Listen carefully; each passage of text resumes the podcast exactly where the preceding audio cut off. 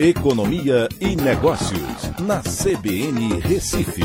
Oferecimento Cicred Recife e Seguros Unimed. Soluções em seguros e previdência complementar.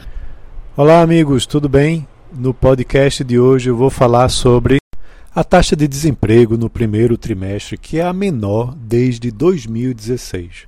O IBGE divulgou que a taxa de desemprego teve leve queda de 11,2% para 11,1% no trimestre encerrado em março, isso na comparação com fevereiro.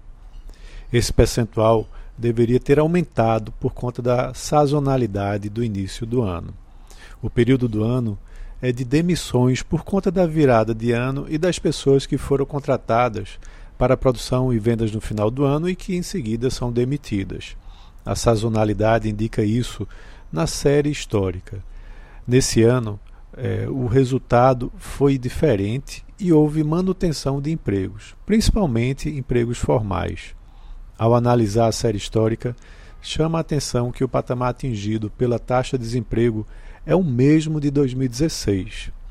Este é um número importante, pois de 2015 para 2016 houve um forte crescimento na taxa de desemprego, de 8% para 11,1%. Isso com a crise econômica ocorrida na época. O rendimento médio do trabalhador recuou 8,7% em relação ao mesmo período de 2021, por conta do pico inflacionário que o país está vivendo.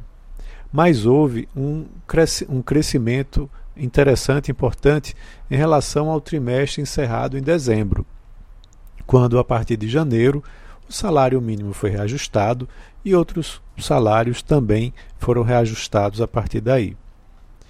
E apesar da inflação persistente, dos juros em alta e incertezas relacionadas à disputa eleitoral desse ano, o desemprego pode até surpreender ao longo de 2022, né, com a queda, é, com um, o contínuo crescimento das contratações com carteira assinada, que o CAGED vem mostrando, e também a recuperação do setor de serviços, que foi o que mais sofreu com a pandemia, é o que mais emprega no país e que vem mostrando uma recuperação ao longo desse ano. Então é isso, um abraço a todos e até a próxima.